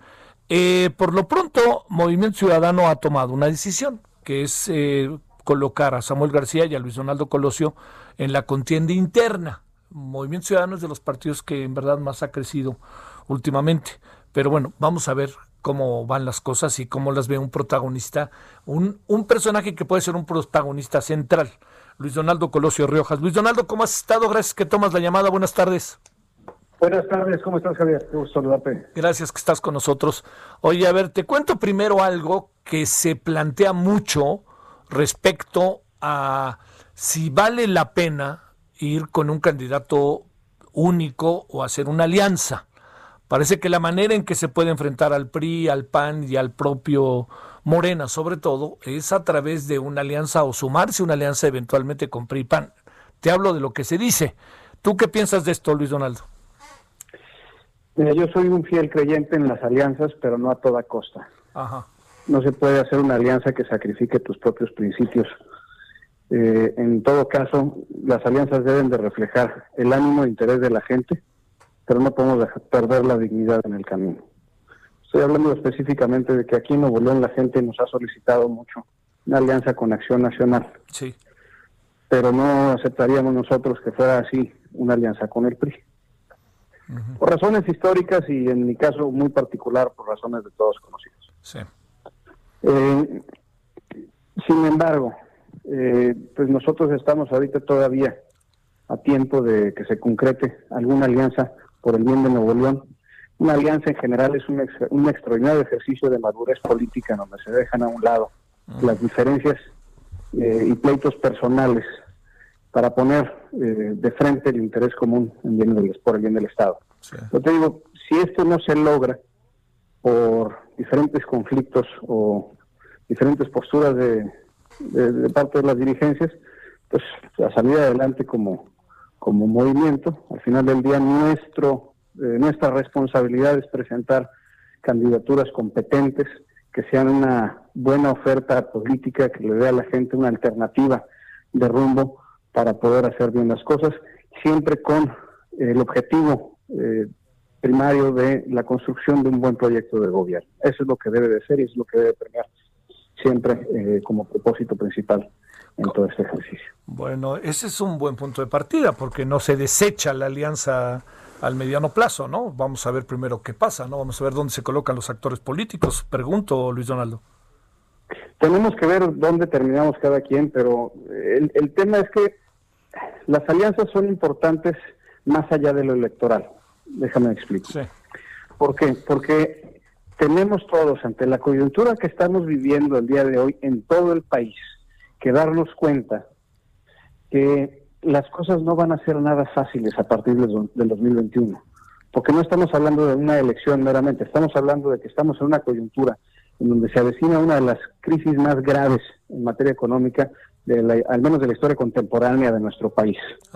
Y eso invariablemente va a traer también una severa crisis social, con sus múltiples eh, ramificaciones y matices que implicarán eh, en cuanto a los temas de eh, pues, desarrollo, de inseguridad, de escolaridad, de muchísimas dolencias sociales que se reflejan cuando no hay una óptima condición para el desarrollo social.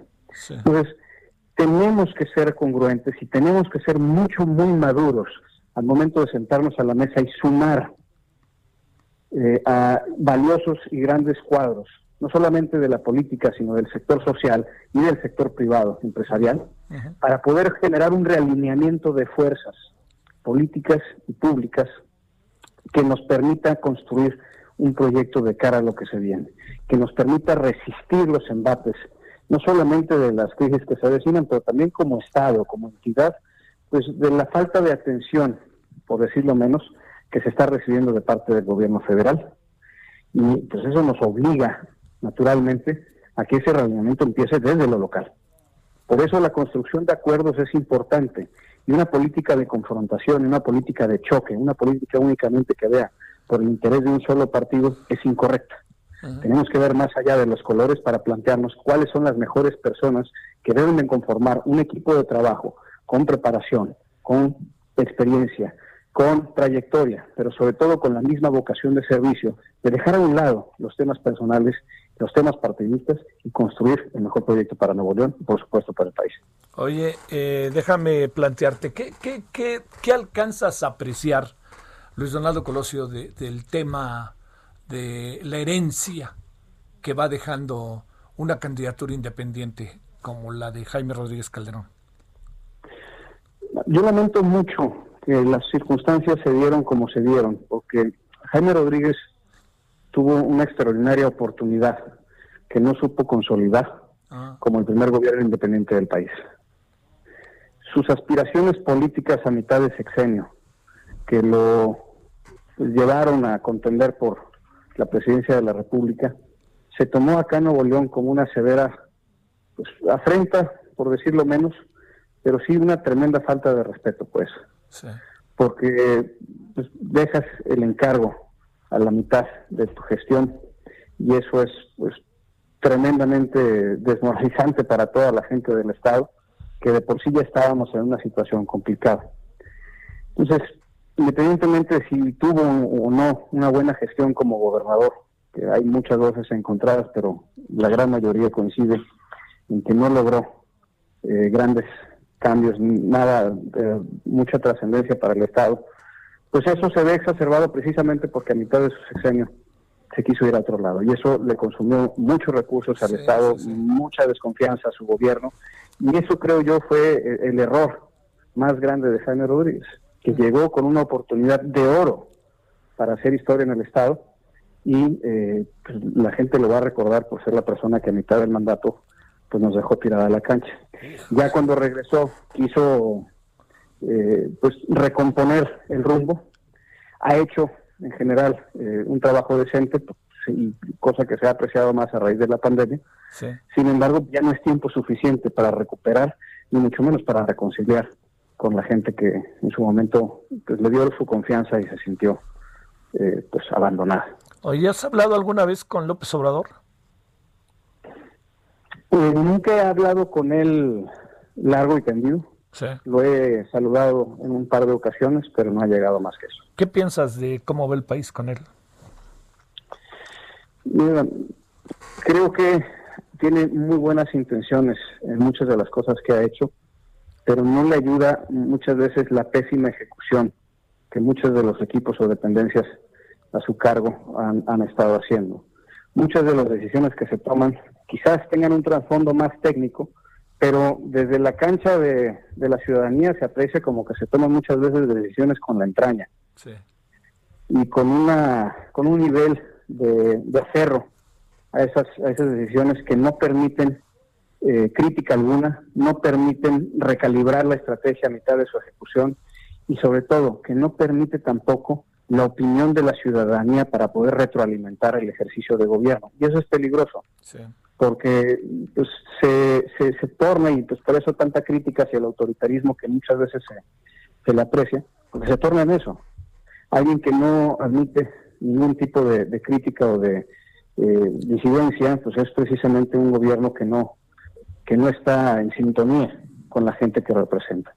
Tenemos tantas herramientas el día de hoy para que la gente participe, para que su voz se haga escuchar y para que sea mucho más fácil la interacción de los gobiernos con la ciudadanía como para no poder aprovechar o no saber aprovechar o incluso, me temo decir, no querer aprovechar todas esas herramientas y ponerlas a disposición de la gente para generar esa gobernanza que tanta falta le hace al ejercicio democrático no solamente de México, sino del mundo entero. ¿Tú ya hubieras reconocido si fueras presidente a Joe Biden, Luis Donaldo? ¿Perdón? ¿Tú ya hubieras reconocido a Joe Biden si fueras presidente de México? Es lo correcto. Eh, al final del día tenemos nosotros que respetar los procesos democráticos y de designación de todas las naciones. Sí. Y pues al final vemos que Joe Biden ganó a través de la elección, como lo han hecho muchísimos otros presidentes, y lo correcto es que se aplicara para todos los pueblos de manera por igual la, el respeto a su autodeterminación. Sí. Creo que esta descortesía es arrancar con el pie izquierdo en esta nueva relación diplomática que habrá de emprender el gobierno federal con el país vecino. Entiendo también que quisieran esperar los resultados oficiales por si acaso pasara algo inaudito eh, y no dañar la relación que se tiene con el actual presidente. Pero en este tipo de momentos se debe de tener una postura eh, pues frontal Sí.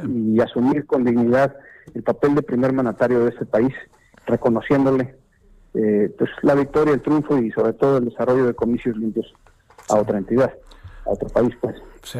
Oye, Luis Donaldo, ¿qué piensas del muy mediático adversario que tienes en la persona de Samuel García? Yo estoy muy agradecido por la invitación que recibí Sí. de parte de la de las dirigencias nacionales del Movimiento Ciudadano, Ajá. que se haya considerado mi persona para poder participar en este proceso de contienda interna. Pero también igualmente eh, estoy agradecido de que se haya respetado la muy válida, eh, eh, pues, la muy válida trayectoria que tiene mi compañero Samuel García y sus también muy válidas aspiraciones al gobierno del Estado. Entonces celebro que se abra esta contienda Sí. para que sea un ejercicio de propuestas y que con base en el contraste entre una propuesta y otra tengamos un ejercicio de pluralidad, de apertura, de democracia y que le estemos dando esa ese ejemplo de cómo se puede lidiar un proceso interno al resto de las fuerzas públicas. Entonces yo eh, espero que este sea un proceso de mucho respeto, de mucha propuesta, de mucho diálogo y pues de, mi compañero Samuel espero eh, entereza, mucha calidad, mucha altura, porque él sabe que de mí va a esperar exactamente eso. Oye, Luis Donaldo, para, para concluir, este, a ver, vamos a partir del supuesto de que acabaras tú ganando esta contienda interna. Es evidente que cuando ya estés ahí, te van a buscar y te van a buscar para alianzas, te van a buscar y tú mismo vas a tener que considerarlas, ¿no? Pues, pues porque de lo que se trata es de ganar, ¿no? Pero bien dijiste al principio, no haciendo un lado principios y sobre todo formas y fórmulas en las cuales uno cree. Eh, sé que tendrá que llegar ese día. Vamos a la hipótesis de que llega. ¿Qué piensas?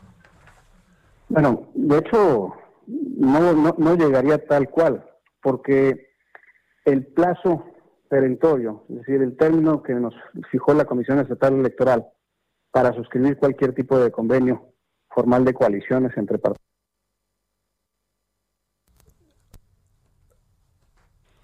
Eh, y ese día es cuando sale la convocatoria también eh, para el registro de precandidaturas del Movimiento Ciudadano acá en Nuevo León.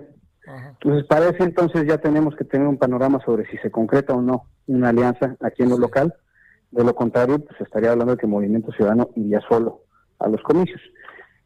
A ver, Movimiento Ciudadano ha tenido un gran crecimiento, tiene la fortaleza para poder asumir eh, una candidatura por sí solo y ser competitivo, por supuesto.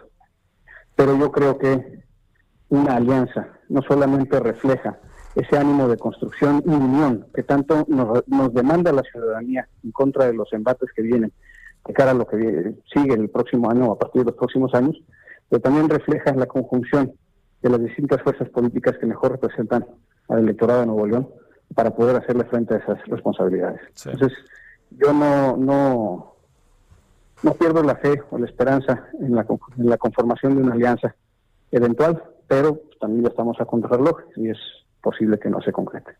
Oye, ¿te buscó Morena? No he recibido acercamientos de parte de Morena eh, para este proceso. Sí. Este, eh, te dedicaste a la política, Luis Donaldo, lo que son las cosas, ¿verdad?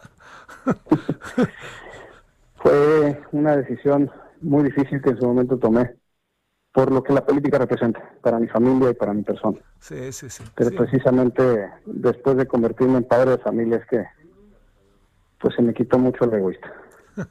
bueno, es que si no, si alguien que uno tiene en el imaginario colectivo que la pasó muy mal fuiste tú y entonces todo este reinventarse uno sabe bien que no es no es nada sencillo. Pero mira este no eh, no creo que le venga nada mal al estado eh una persona como tú eh, basada con principios bien armadita este muy además muy respetuosa de las formas que las formas se andan acabando y son necesarias para convivir no entonces pues si no te importa muchas cosas la forma es fondo. Sí, claro. Oye, formes fondo, como diría don Jesús Reyes Heroles, ¿no? Este, Pues bueno, ojalá podamos volver a conversar, Luis Donaldo, y que vaya, bien el proceso. ¿eh? Muchas gracias, muchas gracias. Independientemente del resultado final, acá nosotros siempre queremos garantizar una contienda con mucho respeto y con mucha altura, porque la gente eso es lo que quiere, lo que espera de nosotros y nosotros tenemos que reciprocarle a la gente.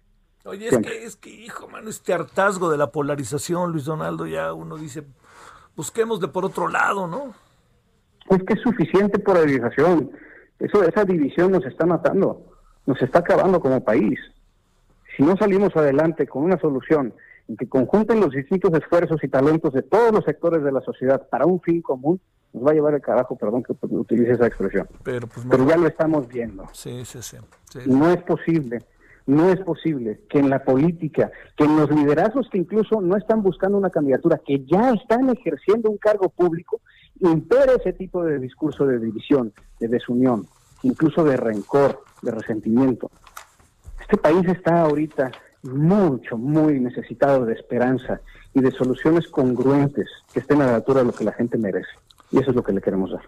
Luis Donaldo Colosio Riojas, diputado local de Movimiento Ciudadano y precandidato a la gobernatura por, de Nuevo León por Movimiento Ciudadano. Gracias que estuviste con nosotros.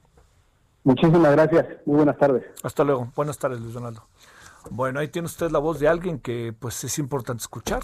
Es un hombre que, que vivió una circunstancia límite, pero además hay que también yo creo, pues este, yo creo que hay que tener muchas enseñanzas, ¿eh? más allá de enseñanzas ya muerto de manera tan brutal su padre, este, las enseñanzas que ha de haber heredado y lo que ha de haber aprendido y lo que ha de haber visto y lo que ha de haber visto discursos de su papá. Fíjese lo que dijo, ¿eh? Yo alianza con quien sea menos con el PRI por las razones que todos saben. Ah, quiere decir que vino de dentro una vez más. 17:47 en la hora del centro. Solórzano, el referente informativo. Guadalupe Correa Cabrera es profesora asociada de George Mason University y está con usted y con nosotros. Querida Guadalupe, hace tiempo que no hablamos contigo, ¿cómo estás? Hola, ¿cómo estás, Javier? Buenas tardes. A ver, déjame plantearte una sola pregunta. ¿Cómo puede irle a México con el señor Biden? ¿Qué tiene que hacer México? Una reflexión, si te parece ahí como general respecto a lo que está pasando, el no reconocimiento todavía, en fin, una mirada este, integral, si te parece, Guadalupe. Claro que sí, Javier. Mira, este, bueno, se ha dicho mucho, se ha criticado mucho al presidente mexicano por no reconocer el triunfo de presidente electo Joe Biden, porque se ve que, bueno, obviamente que ya, ya ganó y no hay más atrás. Pero pues, me parece interesante esa postura, porque de hecho acabo de escribir una, una columna exactamente sobre eso y sobre el papel que usa, el papel que, que ocupa México en la esfera internacional y en la esfera, o sea, con respecto a la relación con Estados Unidos. Yo recuerdo bien a Adolfo Aguilar cuando habla sobre el pacto de la Unión Americana que los mexicanos no entienden bien, los, este, el gobierno mexicano, los gobernantes en México, no entienden bien el papel estratégico que juega México en el hemisferio. Y, y principalmente por tener una frontera tan importante como, los, como los Estados Unidos. Joe Biden ya tiene su plan. Y va a tener que trabajar con México. ¿Por qué? Porque él tiene que cambiar su política migratoria, la quiere hacer, pero no va a cambiar la política migratoria fuera de su frontera él va a seguir presionando a México muy posiblemente para que no lleguen los migrantes de Centroamérica y los migrantes transcontinentales en masa, o sea, como en caravanas, porque de hecho las, eh, las, eh, las redes de tráfico humano pues sí, van a seguir operando y obviamente con la, la este, o sea, la crisis, la crisis económica que le pega más a los países más pobres, a los países Centroamérica, pues entonces va a hacer que la gente se vaya. Y entonces este Joe Biden va a seguir presionando a México para que siga cerrando su frontera sur. Y ahora, pero eso sí, con, un, con una petición este, más allá, con derechos humanos. Va a ser mucho más difícil, sí, para el gobierno de México lidiar con Joe Biden, porque Joe Biden no solamente tiene el tema migratorio y de manejo de fronteras como le tenía Donald Trump, sino que ya bien lo dijo, este, bueno, o lo sugirió Jesse Davido en una columna que escribió el 7 de noviembre, poco después de las elecciones, sobre cuáles iban a ser los lineamientos en la política bilateral este, y cuáles van a ser las prioridades de Biden.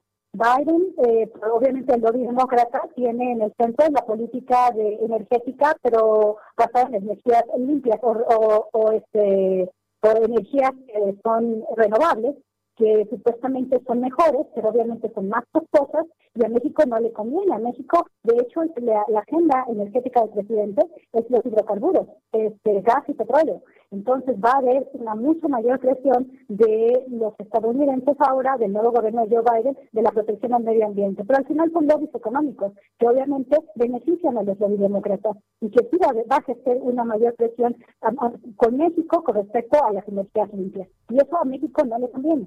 Eso va a ser muy complicado. Por el otro lado, la agenda laboral con el con el Tratado de Libre Comercio.